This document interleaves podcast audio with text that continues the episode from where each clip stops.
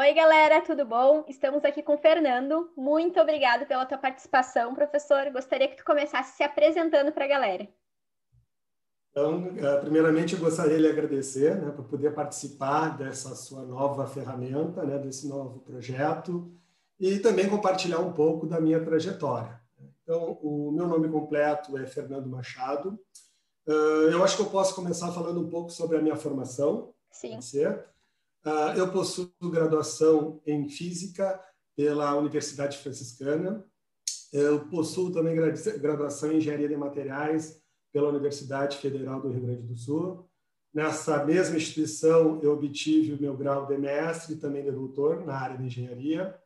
Após finalizar o meu doutorado, eu realizei pós-doutorado também na Universidade Federal do Rio Grande do Sul. Então, boa parte da minha formação foi realizada dentro dessa instituição.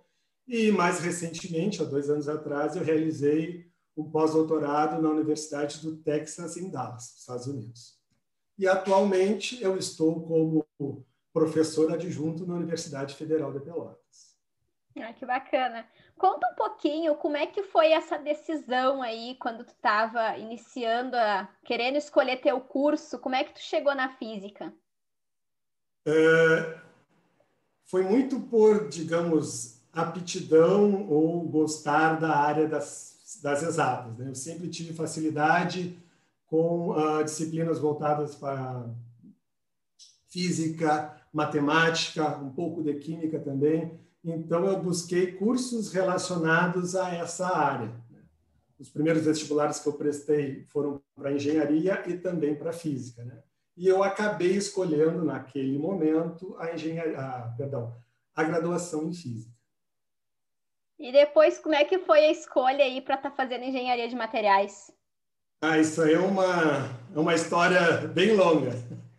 Uh, durante a minha graduação de física, eu experimentei, uh, tive algumas experiências com monitoria e com iniciação científica.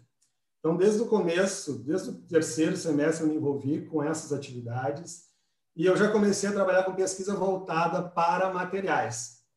Né? Então, nesse período, eu já comecei a experimentar um pouco da vida de pesquisador e também de professor. Então, eu comecei a ampliar a minha formação de modo que eu pudesse chegar, em determinado momento, a professor. Então, o que, que eu fiz? Após a minha graduação em física, comecei a fazer um mestrado em engenharia. Por que engenharia? Né? A área que eu queria seguir, né, que estava voltada uh, para. Uh, tinha um apelo bem grande de física, estava dentro da engenharia mecânica na Universidade Federal do Rio Grande do Sul. Então, por esse motivo, eu escolhi esse programa. E quando eu comecei a ter contato com a engenharia, eu vi que seria muito bacana eu colocar em prática tudo aquilo que eu tinha aprendido de forma teórica com a física, né? literalmente colocar a mão na massa, tentar colocar esse conhecimento em prática. Além disso, né, durante o mestrado, eu comecei a ver como, se, como eram os processos de seleção para ingressar numa instituição de ensino, seja ela pública ou privada, né? basicamente, ou é uma seleção ou um concurso, enfim, e eu via que, na maioria das vezes, eles pensavam, ofertavam uma vaga para um engenheiro, graduação em engenharia, com pós-graduação em engenharia, ou ainda físico, graduação em física, com pós-graduação em física. Eu estava no meio termo, eu tinha graduação em física e pós-graduação, ia completar pós-graduação em engenharia. Então, nesse meio tempo, eu decidi, não, vamos unir essa vontade que eu tenho de colocar a mão na massa, literalmente, com a, a possibilidade de, no futuro, isso me beneficiar. Né? Eu abrir uh, o leque para um possível concurso, uma possível seleção. Aí foi aí que eu decidi fazer o curso de Engenharia de Materiais. E por que o curso de Engenharia de Materiais? Devido à minha experiência como iniciação científica na física. Ah, que bacana. Então, tu fez o mestrado junto com a segunda graduação. Eu comecei o mestrado, é, o meu mestrado teve quase dois anos de duração, então no segundo ano eu comecei a segunda graduação. Eu acabei o mestrado e logo depois eu comecei o doutorado, então eu fiz a segunda graduação paralela ao mestrado e ao doutorado. Nossa, que coisa! Imagino como que deve ter sido pegado. Foi bem corrido, bem corrido. Mas uh, uh, foi muito interessante, foi muito interessante e já pensando um pouco no planejamento, né? Talvez esse tenha sido o, o meu planejamento de o passo do meu planejamento mais ousado, né? Fazer uma segunda graduação que ia me tomar muito tempo, muita dedicação, paralela à pós-graduação, para no futuro uh, colher algum resultado. Uhum. Então, tu viu foi que seria essencial, né? cansativo. né? Desculpa. E tu viu que seria essencial para a tua carreira no e futuro. que seria essencial. Né? Uh, isso não, com relação ao concurso não é não é algo restrito, né? Alguns, por exemplo, falam em graduação em engenharia e qualquer tipo de pós-graduação. Mas naquele momento eu achei que se eu fizesse o curso de engenharia eu teria um leque maior. Entendi. Tu comentou que durante aí a primeira graduação tu foi vendo que tinha aptidão, aptidão para fazer aí a docência, né? Seguir na carreira da docência. Como é que foi esse processo? Bom, uh, eu fui monitor de algumas disciplinas de física. Eu comecei lá no meu terceiro semestre de graduação em física, né, no programa de monitoria de física 2. Uh, ah, fui monitor de outras disciplinas de física e também após esse processo de iniciação, de monitoria, eu comecei o processo de iniciação científica. E desde aí eu já comecei a ver que eu gostava de ensinar. Eu achava interessante compartilhar conhecimento, né? Eu vi uma satisfação muito grande em conseguir fazer isso. E a partir daí eu comecei a literalmente flertar com a docência. Uh, além disso, durante a, a, minha graduação, eu costumava ministrar aula de reforço. Fiz isso durante muito tempo.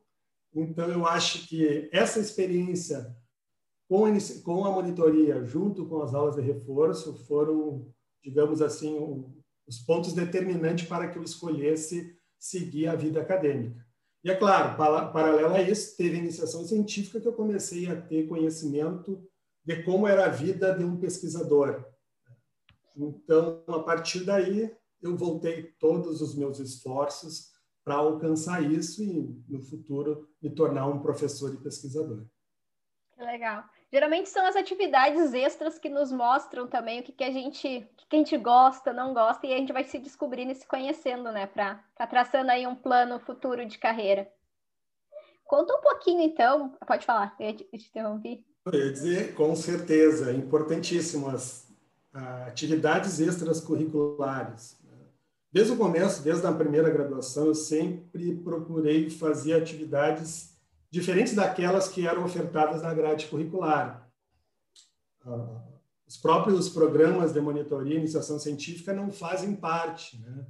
Além disso, eu sempre procurei participar de eventos, eventos científicos, isso é muito interessante porque, além de, do conhecimento que você consegue absorver, você expande a sua network. Então, é muito bom para fazer contatos. Eu sempre procurei também fazer cursos né, relacionados com a, a graduação. Então, eu sempre tentei fazer alguma coisa que me diferenciasse lá numa futura seleção, num futuro concurso. Não é à toa também, né, que as universidades, os cursos pedem que os alunos entreguem uma quantidade de atividades extras, né, de horas no final, também pensando nisso, né? Com certeza, e cada vez mais isso é cobrado, né? É, é uma orientação que o aluno, além das disciplinas básicas de um determinado curso, ele tenha, tenha outras atividades, né? atividades com uma possível relação com o curso, em, em algumas situações, sem nenhuma relação, né? para literalmente expandir a mente de um determinado aluno. Sim. Conta um pouquinho, então, que tu falou para. Não faz muito que tu comentaste, que tu foi fazendo, então, escolhas para chegar aí no teu, no teu determinado uh, objetivo, na tua meta. Como é que foi isso? Foi praticamente um plano de carreira, né? Como é que tu construiu foi um esse plano? plano de carreira eu costumo fazer planejamentos. Né? eu não sigo nenhuma metodologia, eu não tenho o auxílio de nenhum profissional dessa área. Né? Eu comecei a fazer isso cedo, uh, traçando alguns objetivos. Né? Eu costumava colocar um período para eu tentar terminar esse objetivo e a partir daí eu definia metas para alcançar esse objetivo. Um exemplo, né, o da, da segunda graduação, né, esse com certeza foi o mais uh, ousado, mas durante toda a minha vida profissional eu tento fazer isso. Um outro exemplo, uh, depois que eu terminei o doutorado, logo depois, uh, eu acabei o doutorado em fevereiro de 2012, e no mês seguinte eu já comecei como professor de ensino superior, numa instituição privada. Naquele momento eu já sabia que eu queria uh, ingressar numa instituição pública. Então eu precisava realizar atividades que fossem bem pontuadas numa, num possível concurso.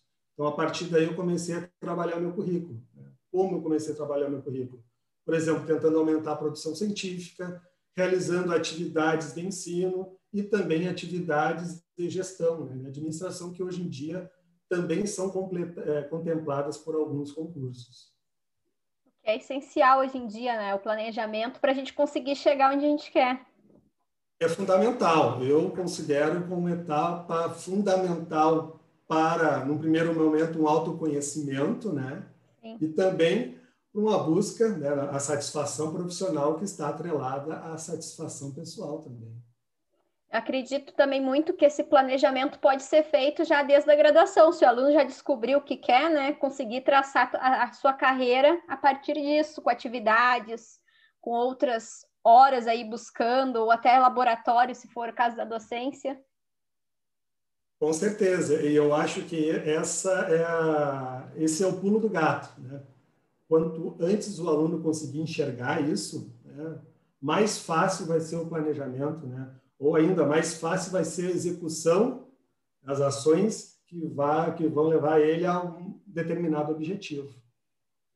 Quais competências tu acha que é essencial para seguir a carreira de docência? É uma ótima pergunta. É, eu acho uh, como qualquer, qualquer profissão, gostar do que faz, né? Gostar de ser professor, nesse caso.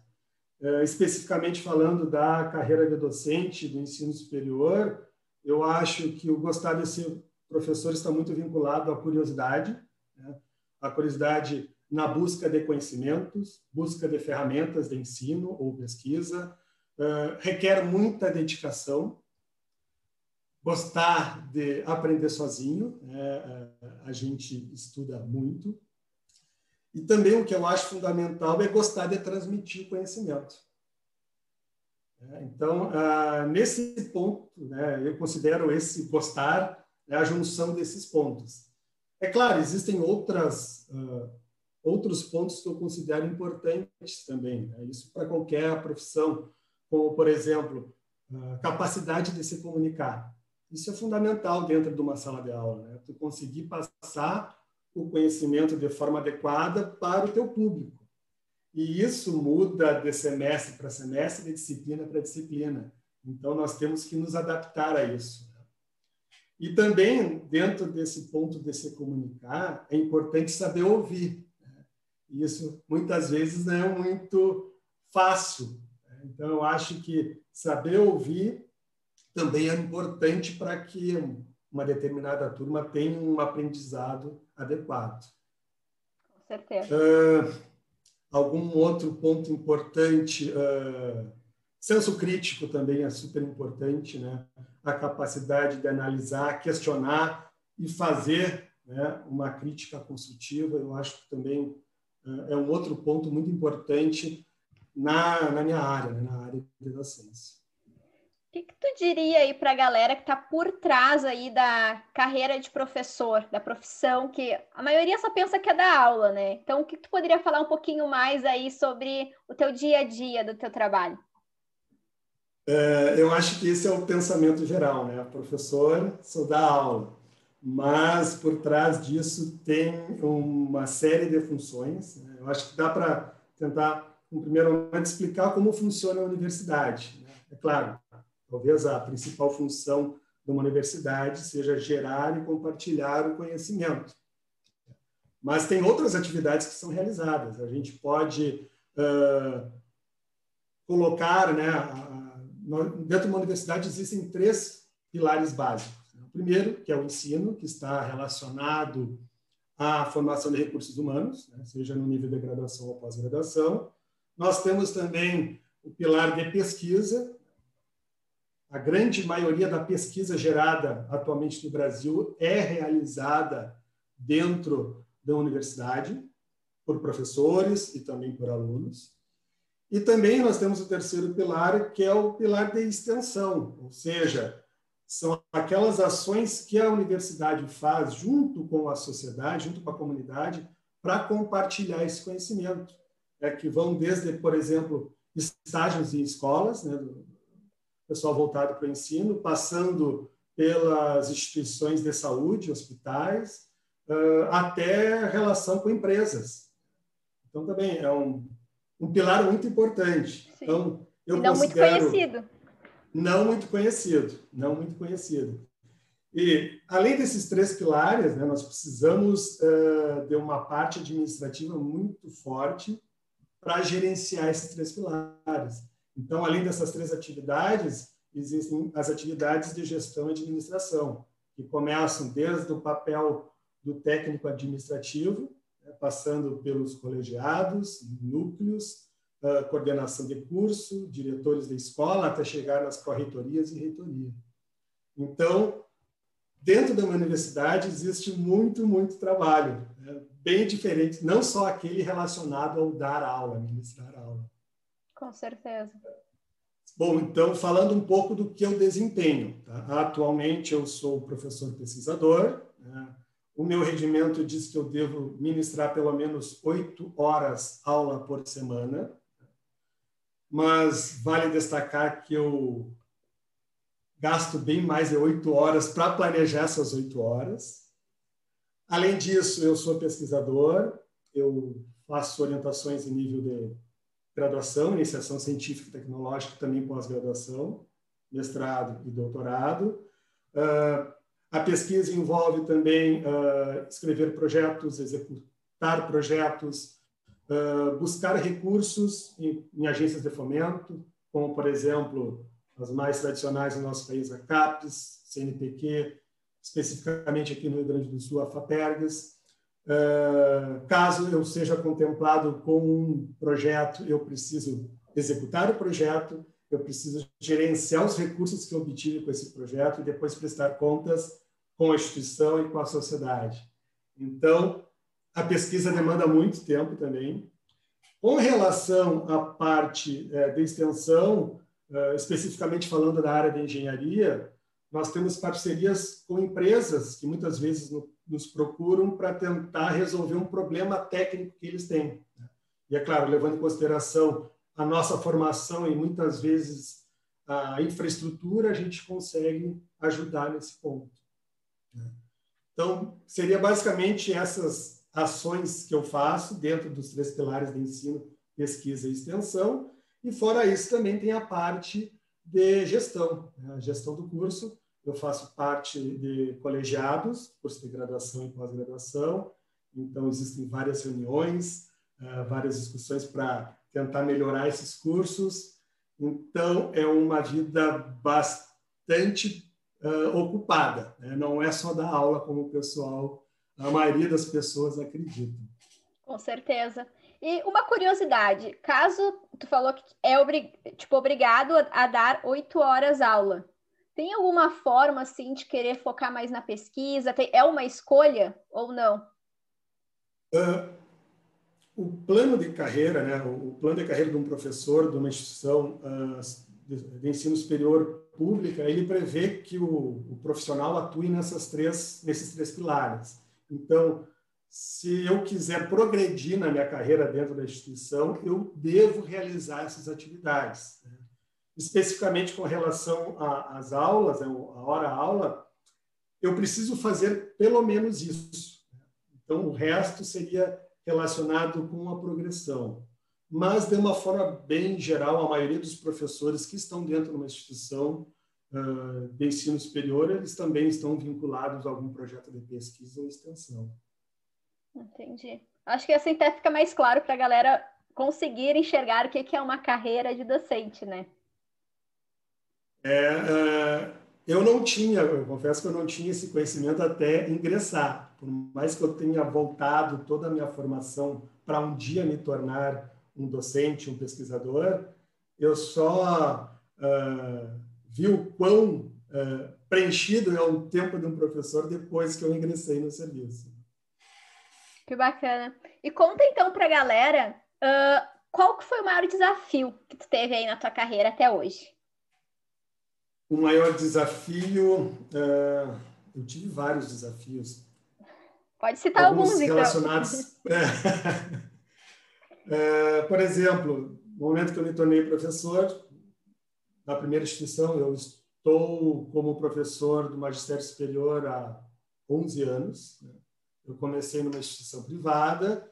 Nessa instituição privada, do, passado um tempo como apenas professor, eu me tornei também um gestor. Né? Eu comecei, eu me tornei coordenador de curso. Uh, eu não tinha formação para isso, né? então eu tive que buscar aprender como gerir pessoas, recursos e assim por diante. Depois eu me tornei diretor de pesquisa vinculado à Pró-Reitoria de Pesquisa. Então, a responsabilidade aumentou relacionado a essa parte de gestão. Então, esse é, talvez tenha sido o primeiro grande desafio.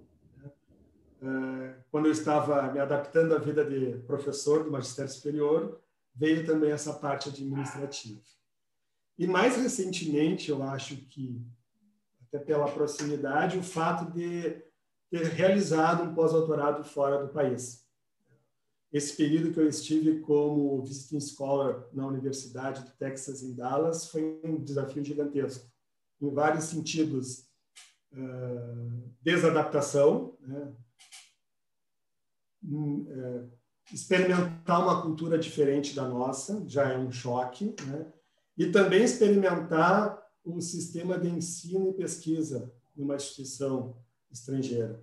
E é completamente diferente do que nós temos aqui. Então, isso também foi uma experiência bem chocante e que me fez eu repensar muito a minha vida profissional atual. É que bacana. Conta um pouquinho mais dessa experiência para a galera saber como é que foi tanto conseguir se candidatar para lá, como foi esse processo de pós-doc lá.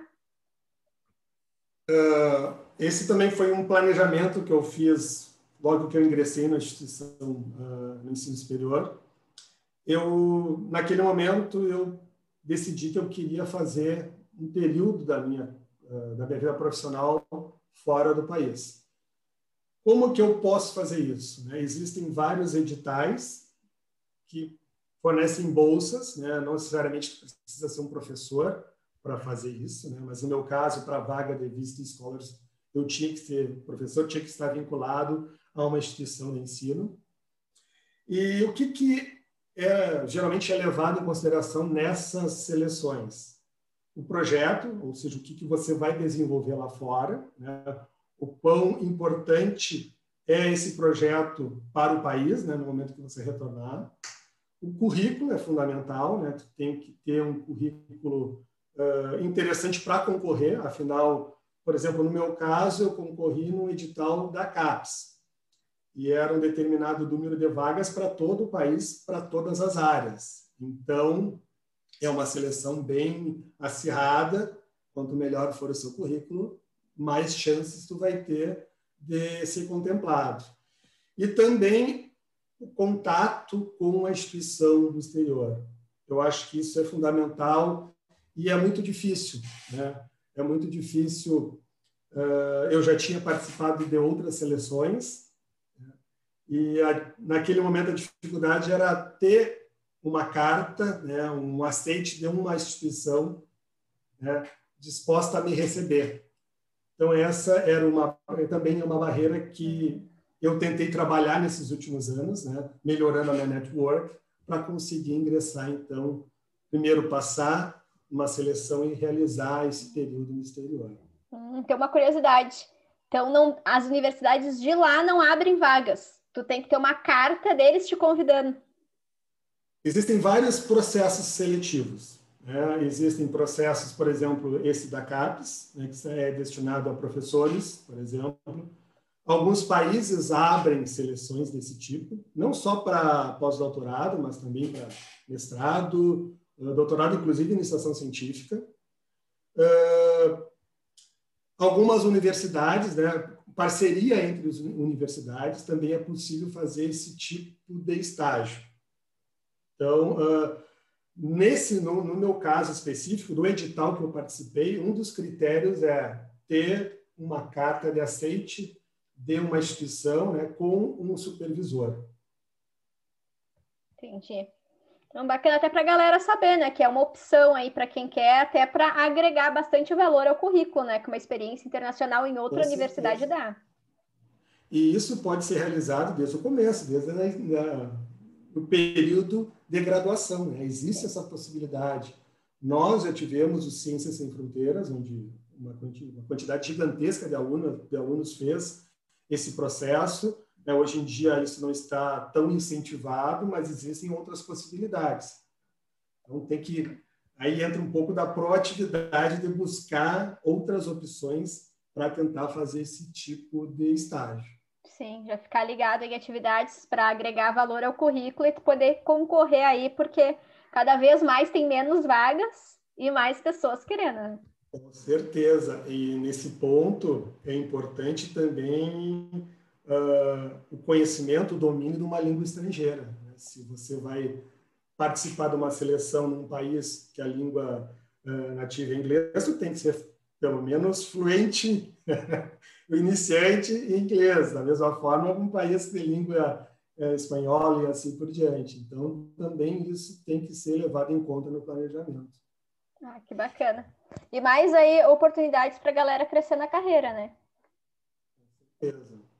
Uh, o que que tu diria para quem está iniciando aí na graduação, que está se sentindo meio perdido, que conselhos tu daria?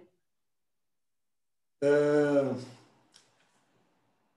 vários conselhos né, que eu gostaria de ter tido lá durante a minha graduação. Uh, a primeira o primeiro conselho é ser proativo. Busque outras atividades diferentes daquelas previstas no seu currículo. Né? busque fazer cursos, por exemplo, falando especificamente da área de engenharia, que é a, a que eu estou uh, incluído agora. Busque realizar atividades relacionadas à gestão, né? Uh, gestão de pessoas, administração, programação, ainda né, atividades que vão, por exemplo, melhorar sua oratória. Existem várias possibilidades e muitas dessas podem ser realizadas dentro da instituição. Né? Ou ainda, né, Existe uma quantidade gigantesca de cursos online que nós podemos fazer relacionados a esses temas. Então, tente fazer isso, né? Aproveite ao máximo o período na graduação para fazer isso. É o período que nós temos mais tempo, é o mais adequado. É, tentem é, preencher o seu currículo com atividades que vão lhe diferenciar numa possível seleção, né? começando desde a seleção para um estágio, por exemplo, até uma seleção para ingressar no mercado de trabalho. Uh, outros, outros conselhos. Né? A língua é muito importante. É muito importante uh, ter o inglês fluente né? e já pensar num segundo, uma segunda língua e tente, né, o quanto antes descobrir quais são as possibilidades que o seu curso, né, o curso onde você, no qual você vai se formar, vai lhe ofertar. Eu acho que quanto antes é, a gente, quanto antes tiver noção disso, né, mais fácil vai ser a trajetória. Com certeza, com certeza. Teria mais alguma coisa a acrescentar para a galera? Uh eu acho que a gente tem que correr atrás dos nossos sonhos, né? E, e esses sonhos eles mudam né, de acordo com a nossa jornada e nunca desanimar atrás desses sonhos, né? nós vamos ter várias experiências boas, experiências ruins. O que cabe é a gente aproveitar essas experiências da melhor forma possível. Então, nunca desistir, ser proativo, né? ter tenacidade, não desistir, né? E especificamente na minha área, né, eu aconselho a todo mundo eh, que puder realizar um estágio fora do país. Eu digo isso porque mudou muito a minha visão como profissional, então eu aconselho que todo mundo que tiver a oportunidade de fazer isso, que faça. Com certeza vai agregar e vai agregar bastante. A professor, de uma forma geral, no Brasil, é, não é muito valorizado. Né? Lá fora é uma carreira super valorizada. Da mesma forma, a pesquisa não estou encorajando, não incentivando o pessoal a sair, não, né? Experimentem, eu acho que vale a pena e com certeza agrega bastante. Ai, que legal. Muito obrigada pela tua participação, professor, por estar aqui disponibilizando o teu tempo, contando um pouquinho da tua trajetória, da tua jornada para a galera. Tenho certeza que quem estiver ouvindo vai com certeza conseguir aí agregar algum valor nessa carreira que está iniciando. Eu que agradeço o espaço, fiquei muito feliz de poder compartilhar um pouco da minha jornada e espero ter eh, incentivado alguém a seguir a vida docente. Ai, que bom. Então, galera, muito obrigada pela participação e até o próximo podcast. Tchau!